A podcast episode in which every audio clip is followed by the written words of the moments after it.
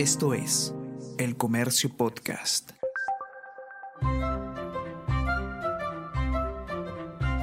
El Comercio Podcast presenta Mentiras Verdaderas con Renato Cisneros. Recomendamos ficciones de palpitante actualidad.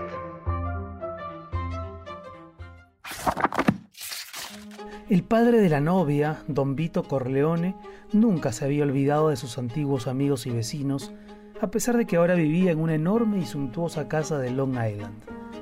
La recepción se celebraría allí y la fiesta duraría todo el día. Era indudable que sería todo un acontecimiento. La guerra con Japón acababa de terminar, de modo que nadie estaría angustiado por la suerte de un hijo o familiar en el campo de batalla. El momento era propicio. Así, durante toda la mañana del día señalado, la casa se llenó de amigos que deseaban honrar a don Corleone. Todos traían unos paquetitos envueltos en papel color crema que contenían dinero en efectivo. Nada de cheques ni objetos de regalo, billetes de banco y una tarjeta con el nombre de quien ofrecía el presente. La cantidad de dinero establecía el grado de respeto por el padrino, un respeto bien ganado. Don Vito Corleone era un hombre a quien todos acudían en demanda de ayuda y nadie salía defraudado. Nunca hacía promesas vagas ni se excusaba alegando que sus manos estaban atadas por fuerzas más poderosas que él mismo. No era necesario que uno fuera amigo suyo, como tampoco tenía importancia que uno no tuviera medios de devolverle el favor.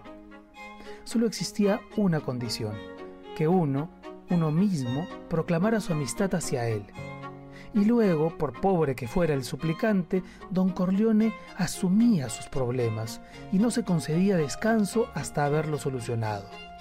Su premio, la amistad, el respetuoso título de don, a veces el más íntimo de padrino, y tal vez, solo en prueba de agradecimiento y nunca con ánimo de lucro, algún que otro regalo como una botella de vino casero o una canasta de tarales hechas especialmente para ser saboreadas en la mesa de don Corleone el día de Navidad.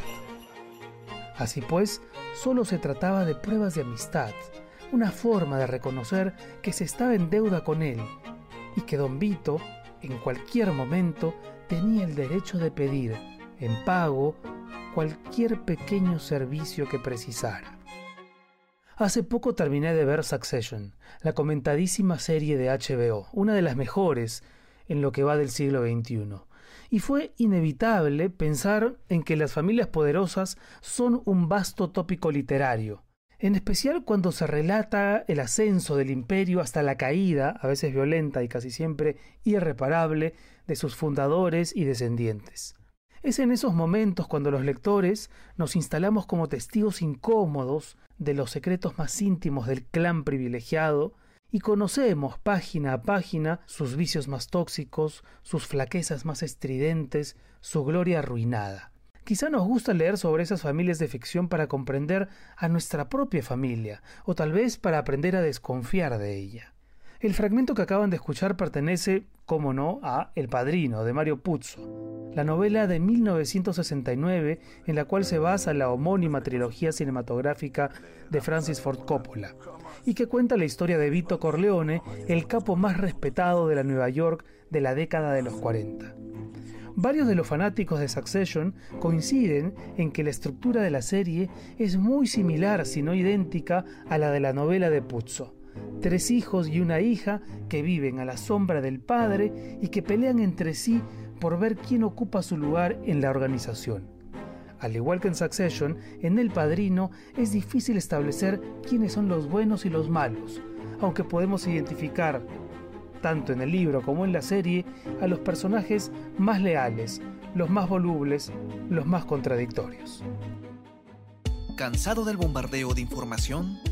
Sin tiempo para profundizar, ingresa a elcomercio.pe slash newsletters y suscríbete al newsletter El Comercio al Día para iniciar tu mañana bien informado. Además, puedes seguir nuestros boletines temáticos sobre la emergencia por el dengue o material deportivo y gastronómico. Un universo de conocimiento al alcance de tus manos. Y como una sola recomendación sabe a muy poco, aquí te dejo tres títulos más. El magnate invencible. Fortuna de Hernán Díaz. A través de cuatro secciones que también pueden leerse como cuatro novelas breves, Díaz, escritor argentino radicado en Estados Unidos, cuenta la historia de un potentado financiero que presagia el crack del 29, algo que no podría haber logrado sin la ayuda, la complicidad de su esposa. Tal como ocurre en Succession, este libro nos habla de los excesos del capitalismo y de las ambiciones que arrasan las relaciones humanas. También explora los límites ambiguos entre ficción y realidad. Hernán Díaz acaba de ganar el premio Pulitzer por fortuna. El millonario seductor, El Gran Gatsby, de Francis Scott Fitzgerald.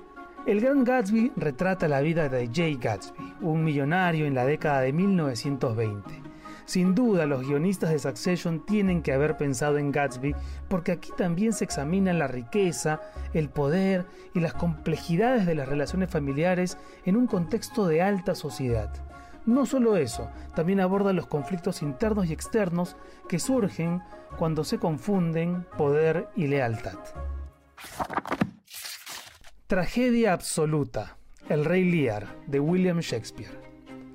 El viejo y cansado Lear divide el reino entre sus tres hijas y busca designar a su sucesora.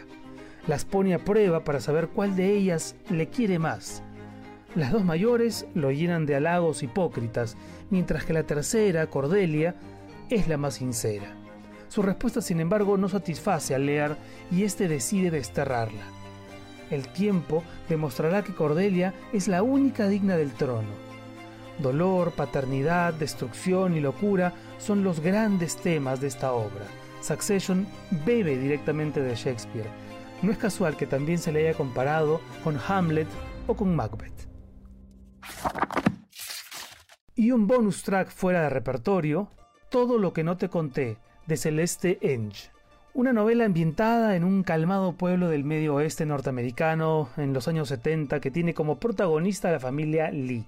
La hija adolescente, Lidia, aparece muerta en un lago cercano a la casa y esa desaparición da pie a una larga investigación llena de pistas no necesariamente verdaderas. El origen chino de la familia provoca una controversia racial y desnuda problemas de integración que Celeste Enge, hija de padres oriundos de Hong Kong, conoce bien y desarrolla con maestría estamos ante un thriller apasionante que en 2014 fue bestseller del New York Times y mejor libro de ficción para Amazon, Entertainment Weekly y la National Public Radio. La autora ya había alcanzado el reconocimiento internacional con Pequeños Fuegos por todas partes, novela en la que se basa la miniserie del mismo nombre disponible en Amazon Prime y protagonizada por Reese Witherspoon.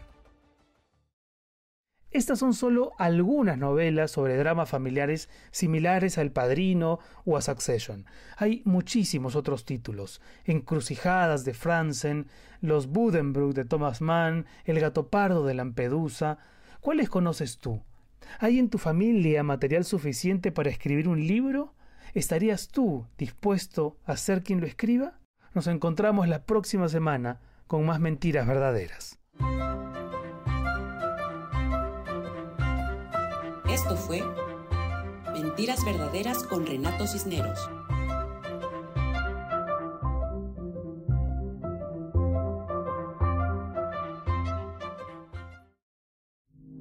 Esto fue El Comercio Podcast.